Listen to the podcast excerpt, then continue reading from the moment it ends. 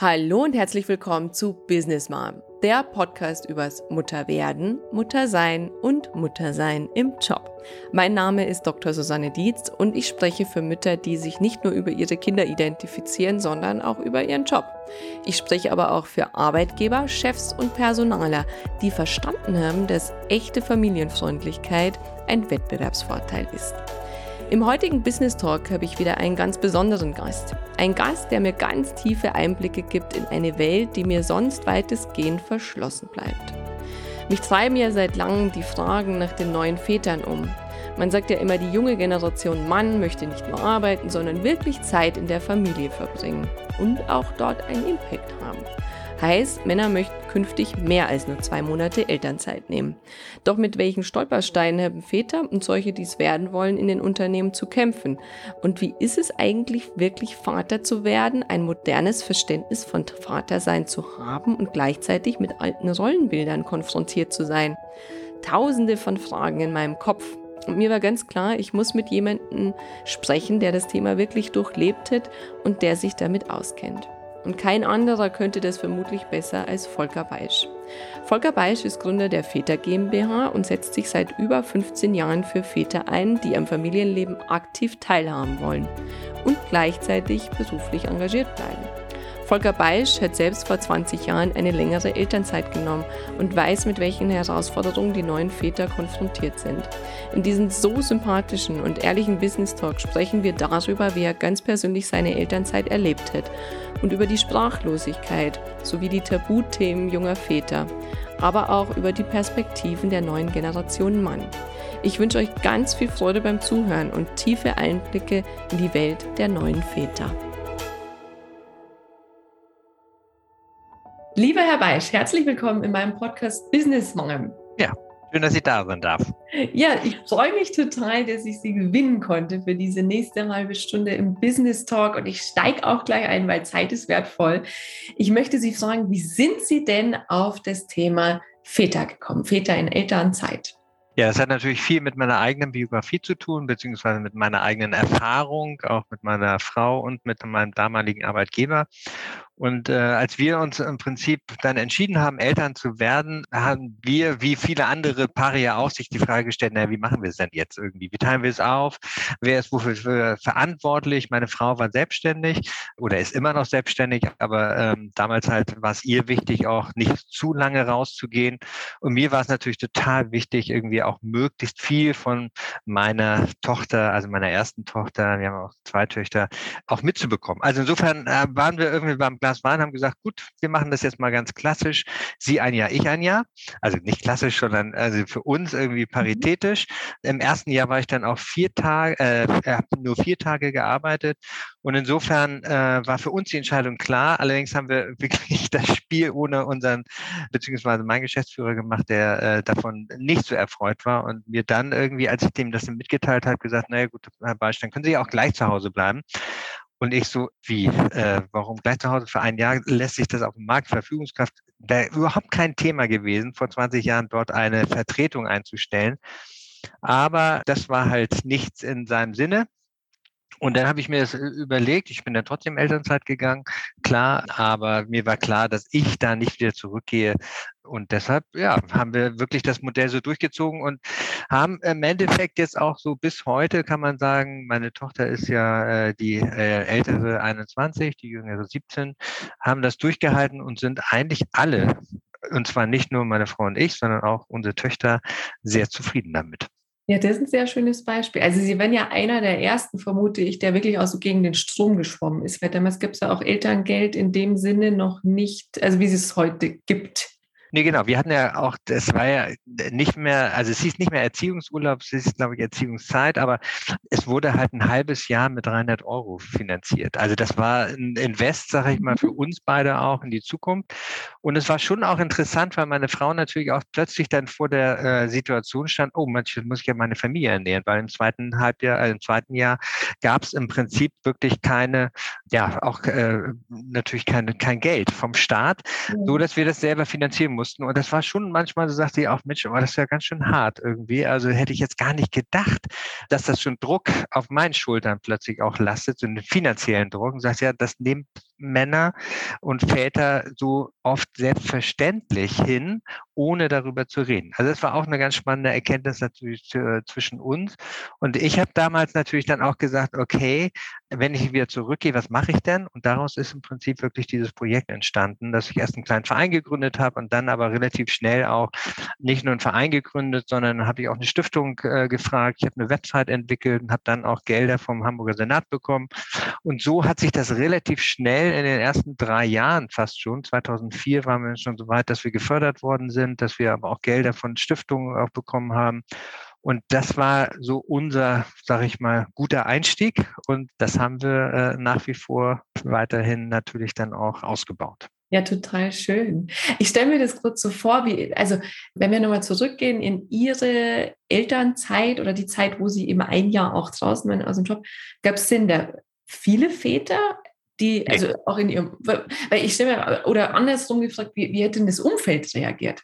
Ja, das Umfeld hat sehr unterschiedlich reagiert. Erstmal hab, war ich, wie heute auch viele Väter, mir war das dann eher peinlich so, ne, immer so das Schulterklappen, toll, dass du das machst und so und dass du dich das traust und endlich mal einer. Habe aber auch Situationen natürlich erlebt, wo die ich mir hätte lieber sparen können, also so beim Kinderarzt, ne, wo wirklich mir null zugetraut worden ist, dass ich mit meiner Tochter, nur weil sie mal kurz geschrien hat, da starten mich plötzlich die Mütter an und äh, waren ganz in Panik. Also das war wirklich äh, skurril teilweise Situation. Und äh, also es war so, sage ich mal, 50-50, muss ich ehrlich sagen. Meine Frau hat wirklich äh, eher die, die härtere äh, Seite abbekommen. Also weil sie hat Vorwürfe bekommen nach dem Motto, wie kannst du jetzt schon nach einem Jahr wieder einsteigen? Wie kannst du deine Tochter alleine lassen? Warum hast du überhaupt Kinder? Also, also das war schon irgendwie nicht einfach. Wir hatten zum Glück, also meine Schwiegereltern, auch meine Eltern standen voll hinter uns. Das war also nicht die Front, sondern die Front waren eher irgendwie die Nachbarn und die äh, teilweise auch Kolleginnen. Das hat uns schon überrascht und äh, das hat mich aber nochmal mehr motiviert, das auch tatsächlich äh, nicht nur als klassisches äh, Coaching-Angebot jetzt für Väter, die ne, auch vielleicht den Weg gehen wollten wie ich, äh, anzunehmen, sondern auch politisch. Und äh, politisch deshalb, weil mir klar war von Anfang an, wir müssen gesetzlich auch Sachen verändern in Deutschland, damit überhaupt auch in den Unternehmen und damit die Väter und damit auch die Paare natürlich dann auch freie Wahlmöglichkeiten haben, wie sie Berufen Familie aufteilen wollen. Mhm. Ja, ja. Wenn wir dann jetzt eben zu heute springen, ich stelle mir vor, da, da gibt es eben die Väter oder die werdenden Väter, die daheim sitzen, die sich das gut vorstellen können, und die aber trotz alledem ja immer noch mit diesen riesigen Stolpersteinen zu kämpfen haben. Also ich kenne es von den Unternehmen, wenn die Kultur einfach fehlt. Wenn es heißt, also wenn du jetzt Elternzeit nimmst, ähnlich wie bei Ihnen, ist das ein Karrierekiller. Also dann streichen wir dich hier von der High Potential Liste, könntest du schon machen. Aber und dann, wir sprechen aber hier dann nur von zwei Monaten teilweise, also gar nicht mehr so lange. Aber was, was würden Sie sagen, jetzt aus Ihrer Erfahrung, was sind denn für Väter, also neben diesem Kulturthema, so vielleicht so die Top drei größten Stolpersteine, die es da gibt?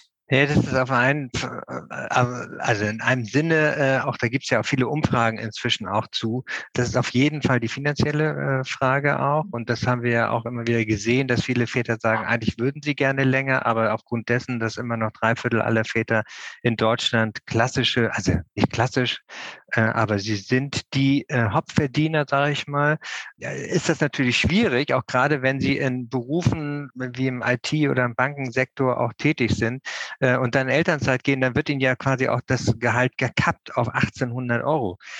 Das heißt, das kann man nicht als Familie lange durchhalten, gerade wenn man investiert, äh, sei es, dass man eine Wohnung oder ein Haus oder auch ein Auto oder was auch mhm. immer wieder auch angeschafft hat oder äh, so. Und das ist eines der, der Haupthindernispunkte. Und deshalb sage ich auch, ich habe schon damals gesagt, ich war ja damals 2007 auch in der Regierungskommission auch von von der Leyen. Wir haben die beraten und wir haben gesagt, Mensch, also orientieren Sie sich, wenn Sie sich orientieren an die Schweden, an den an Skandinavien, dann äh, sollten Sie sich doch auch äh, tatsächlich auch an den Erfahrungen auch orientieren. Das haben sie leider nicht gemacht, weil die, äh, die Dänen ne, mit 100 Prozent Lohnersatzleistung, aber auch die, äh, die Schweden oder auch die Norweger mit 80 bis 90 Prozent Lohnersatzleistung, das sind tatsächlich ohne Gedeckelung, das waren, sage ich mal, auch, äh, also schon eine Deckelung, aber längst nicht bei 1800. Das heißt, äh, da waren Vorbilder eigentlich und auch äh, Orientierungspunkte, an denen hätte man lernen können. Das haben sie nicht und haben das auf äh, 67 Prozent gesenkt.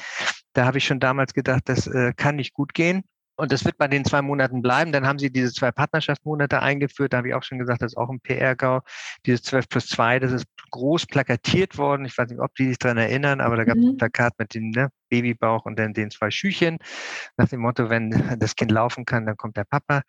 Also das war so wirklich unmodern, kann man sagen, oder alten klassischen Rollenbildern orientiert, dass ich schon auch äh, erschreckt war. Und dann hat sich wirklich sieben Jahre lang nichts getan bis 2015. Dann kam ja erst das Elterngeld Plus tatsächlich auch, die Partnerschaftsmonate. Das hat so ein bisschen auch dann nochmal Fahrt gebracht, äh, aber das hat nicht diesen, diesen Aspekt, ne, den Sie jetzt auch gerade gefragt haben, warum gehen Väter nicht in Elternzeit? Das ist tatsächlich auch schwierig gewesen. Dann haben wir 2012, das finde ich auch nochmal ganz interessant, die erste Trendstudie rausgebracht zum Thema moderne Väter, weil wir wollten wissen natürlich, wie entwickelt sich das weiter, wo lohnt es sich tatsächlich vielleicht auch neue Projekte oder neue Ideen auch zu entwickeln. Und dann ähm, haben wir natürlich auch die Frage gestellt, nochmal, wie war es denn bei Ihnen, wenn mhm. Sie das mit Ihrer Frau ausgehandelt haben am Küchentisch? Und da sagten äh, immerhin zwei Drittel der Männer, das war völlig klar, dass die Frau zwölf und wenn überhaupt mhm. ich die zwei bekomme. Das heißt, das ist äh, so eines der zweiten Gründe, weshalb ich auch immer dann äh, sage, na ja, es ist nicht nur das Finanzielle, es ist natürlich auch die Frage, inwiefern die Frau oder die werdende Mutter dann auch bereit ist abzugeben, tatsächlich auch zurückzutreten und auch einzutreten für, sage ich mal, mehr Geld, so wie meine Frau. Äh, das war jetzt auch nicht immer einfach, sie war selbstständig, aber ich finde, das gehört halt auch mit dazu, dass die Frauen dann tatsächlich auch sagen, okay, wenn wir uns das teilen, ist klar, dann muss ich natürlich auch fürs Familieneinkommen auch sorgen. Und da scheitern tatsächlich auch viele Paare. Auch deshalb, weil natürlich klar, das äh, muss man ja ganz klar so sehen. Wir haben ja jetzt gerade den äh, Gender Pay Gap und mhm. ähm, also wirklich diesen Unterschied, äh, diesen Gehaltsunterschied ja auch. Und da sieht man ja so deutlich auch, ähm, dass in dem Augenblick, wo Familiengründung stattfindet, tatsächlich wirklich äh, äh, die Frauen abgehängt werden, gehaltsmäßig abgehängt werden oder auch rentenmäßig abgehängt werden. Das kann man ja wirklich auf verschiedene Bereiche auch beziehen. Auch das Vermögen äh, verändert sich plötzlich von Frauen. Und deshalb ist, ja, sag ich mal, diese Familiengründung das absolut entscheidende Momentum, wo wir tatsächlich das auch verändern können. Mhm. Sowohl bei den Paaren, wie aber auch bei den Unternehmen, wie auch bei der Politik. Die müssen alle mhm. zusammenspielen und das ist die große und auch echt komplexe Herausforderung. Ja, das stimmt, das stimmt.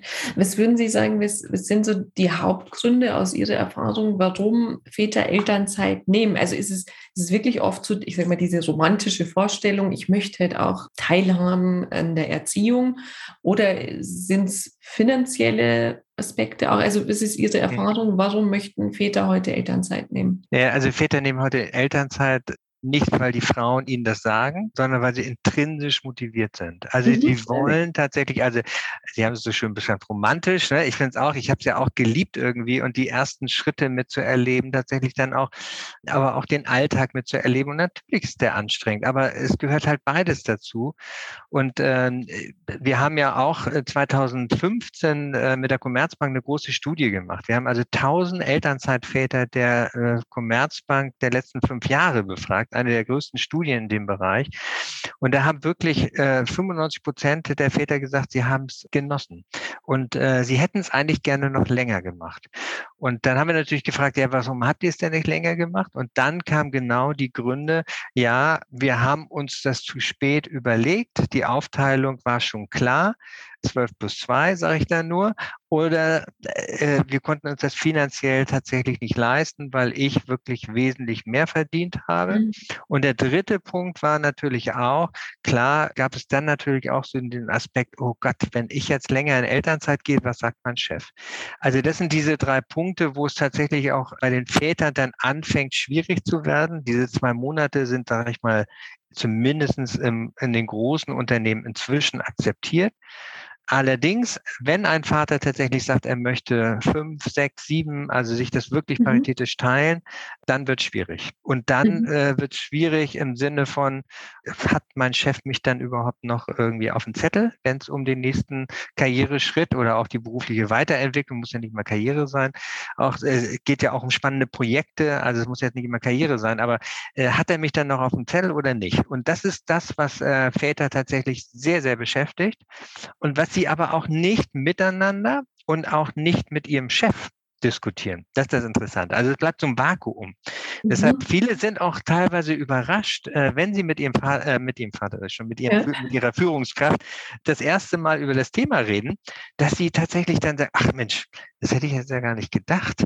Äh, sie sind ja relativ offen und äh, relativ in Anführungszeichen entspannt, was das Thema angeht. Also da gibt es so eine gewisse Sprachlosigkeit, die mhm. ich natürlich ganz interessant finde, die auch daher rührt, dass Väter mit ihren Söhnen zum Beispiel, da gibt es auch so eine gewisse Sprachlosigkeit.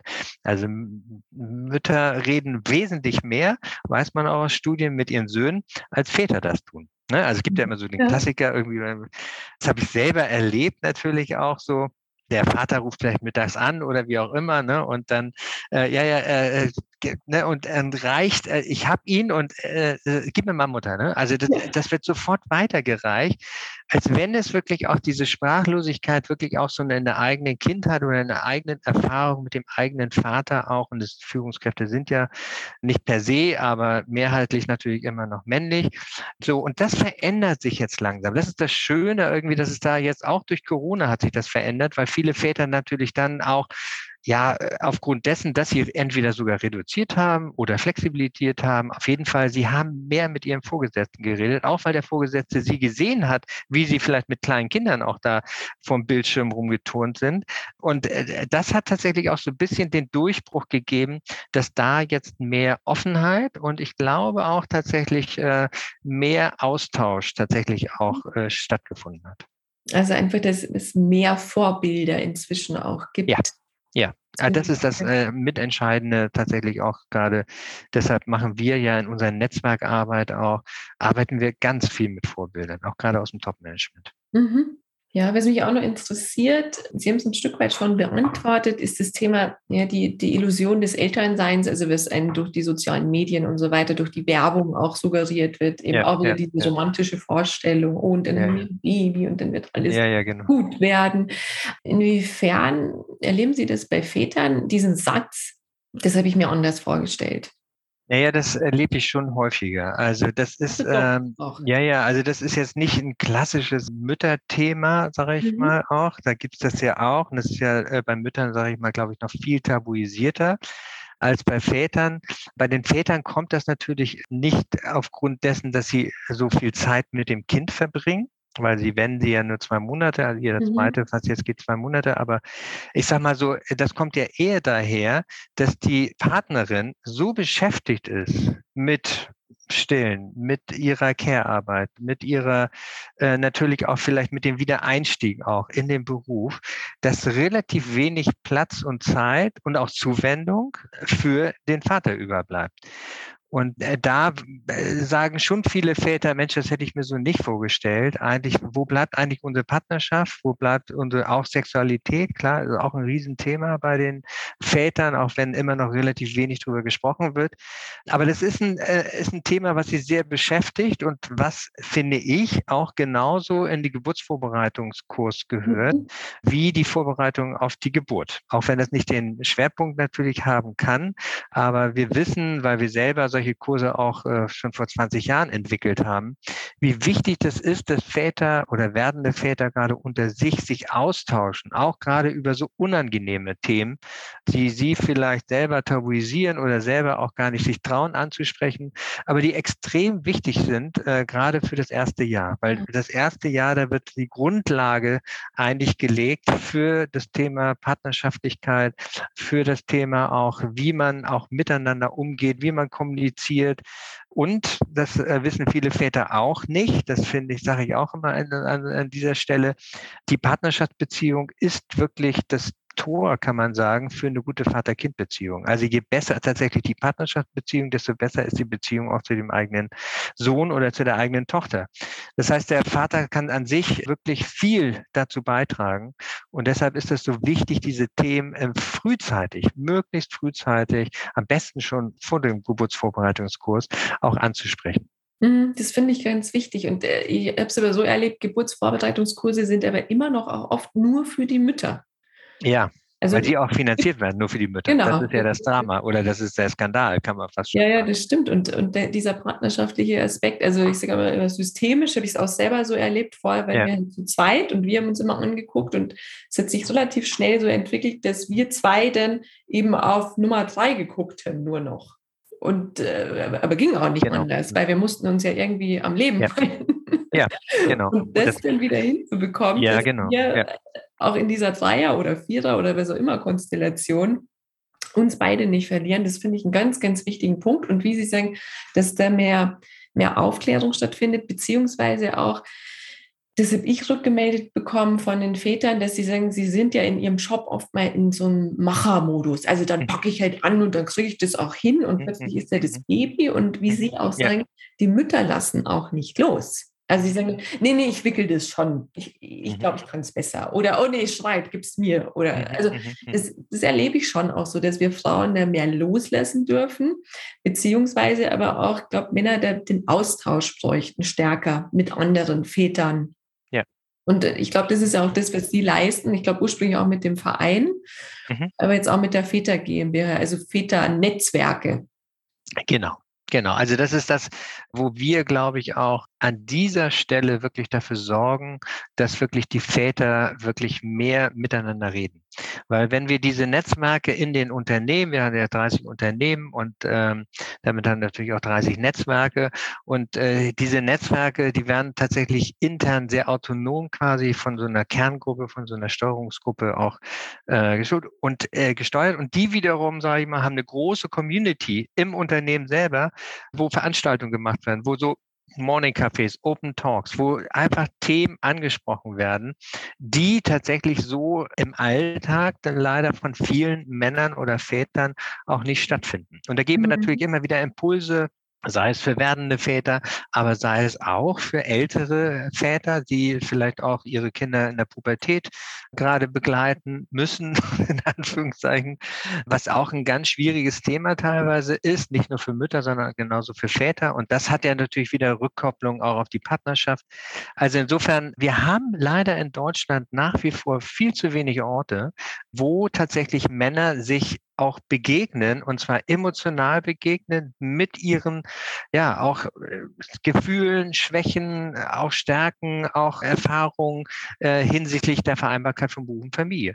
Und mhm. äh, wir sind eines der wenigen Organisationen, die tatsächlich genau dafür auch stehen. Nämlich wir schaffen Orte in den Unternehmen, auf unterschiedlichste Art und Weise, damit wir sie ins Gespräch bringen. Auch Führungskräfte und Väter, auch natürlich das Top-Management, aber vor allen Dingen natürlich auch die Väter, damit sie sich trauen, auch äh, überhaupt in Elternzeit zu gehen. Weil da gibt es mhm. viele, die sich das immer noch nicht trauen, auch zutrauen und das Selbstbewusstsein vielleicht auch haben, dass sie ein guter Vater sind.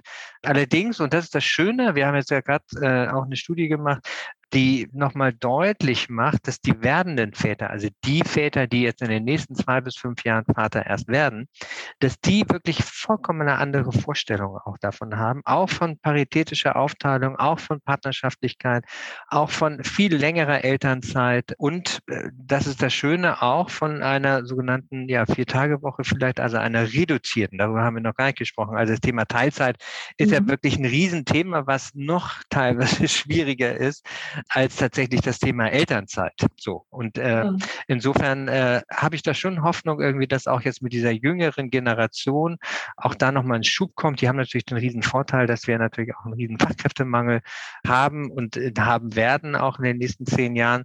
Also insofern haben die ganz andere Voraussetzungen auch gegenüber ihrem Arbeitgeber natürlich zu argumentieren, pass mal auf, wenn ich hier bleiben will, dann geht das hier nur mit Elternzeit und zwar nicht zwei Monate, sondern länger oder sogar nur in Teilzeit. Und das wird eine spannende Diskussion, die werden wir natürlich jetzt gerade nicht führen, klar, aber das wird kommen. Da bin ich mir sicher. Ja, ja, das, das finde ich spannend. Mir fällen dazu nur zwei Fragen ein. Das eine wäre, haben Sie das Gefühl, eben jetzt aus Ihrer Befragung heraus auch, dass die jungen Männer von dieser Ernährerrolle wegkommen, die ja so stark noch in den Köpfen ist? Wie sie wegkommen oder? Ja, ob, ob, oder ob sie überhaupt ob diese wegkommen. Rolle vielleicht gar nicht mehr so stark verankert ist, weil ich habe das Gefühl, das hindert viele noch, weil sie es halt so erlebt haben. Also da wird es mhm. ganz klassisch bei den Eltern noch und mhm. irgendwie man nimmt das ja dann so systemisch auch immer mit. Mhm. Aber ich habe ja so die Hoffnung, dass dieses, diese Aufteilung in Ernährerrolle und eben die, die Mutter, die daheim versorgt, dass das mhm. eben aufgebrochen wird und dass eben gerade bei den Vätern diese Ernährerrolle weniger wichtig wird, vielleicht sogar wegfällt. Ja, das wäre schön. Ich meine, Sie haben ja jetzt auch gerade mit vor allem Dingen gesprochen, die ja wirklich so diesen Satz auch geprägt hat. Ne? Also wir haben Backlash in die 50er Jahre, auch durch Corona. Äh, das hat sie jetzt ja auch nochmal bestärkt. Ich bin da äh, äh, wahrscheinlich auch berufswegen ein bisschen äh, optimistischer. Ich sehe schon irgendwie auch, dass die jungen Paare natürlich jetzt gerade in, der Corona-Zeit unglaublich miteinander, unglaublich durchstehen mussten. Und wir wissen ja einfach auch aus anderen Studien, dass gerade in der Krise viele wieder in die klassischen Rollenbilder auch zurückgehen. So, ne? Also in die äh, Rollen tatsächlich auch, die sie kennen die sie, sage ich mal, wo, wo sie vielleicht sich sicher fühlen, sicherer fühlen als in anderen. Und insofern glaube ich auch, dass natürlich so eine Krise jetzt auch nochmal gezeigt hat, wie durch ein Brennglas, wo wir im Moment stehen. Wir sind natürlich nicht da, wo wir hinwollen. Und äh, klar äh, diskutieren wir auch äh, miteinander immer mal wieder auch, äh, vor allem Dinge, ich natürlich auch diese, diese unterschiedlichen Sichtweisen. Und ich glaube, wir sind uns aber beide sehr, sehr, äh, sagen auch sehr deutlich, es geht nur zusammen. Also es geht jetzt tatsächlich nur zusammen. Also das heißt, äh, wir müssen in Zukunft die Rollen äh, wirklich nicht aufbrechen, das würde ich jetzt nicht sagen, aber zumindestens, ja, wir müssen sie transparenter machen. Wir müssen, und das schaffen wir nur durch Role Model. Das ist halt der Punkt.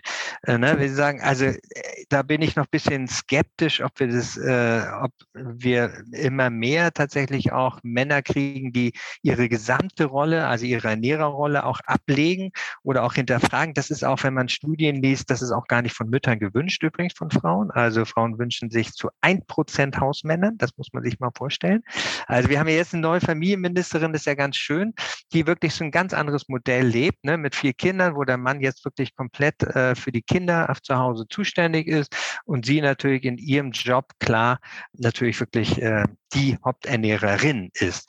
Das heißt, solche Vorbilder brauchen wir, die müssen aber auch Mut machen und die müssen natürlich auch Wege aufzeigen, wie sowas funktionieren kann. Das kann natürlich nicht jedes Paar, das ist völlig klar.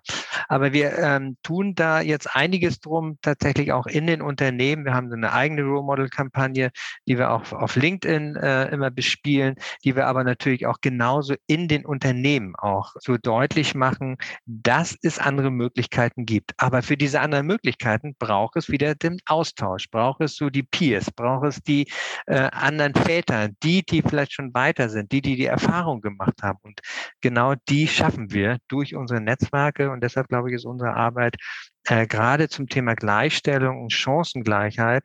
Und wir haben ja jetzt gerade auch ne, den, äh, den Internationalen Frauentag vor uns. Und es ist schön, dass wir merken, wir werden immer mehr angefragt, auch von Frauenorganisationen, aber auch von vielen Diversity-Beauftragten und Gleichstellungsbeauftragten in den Unternehmen, weil sie wirklich merken, es geht nur zusammen. Wir mhm. schaffen es wirklich nur die Veränderung, wenn wir wirklich an beiden Stellschrauben drehen, äh, bei den Vätern und bei den Müttern und mhm. vor allen Dingen bei den werdenden Müttern und Vätern.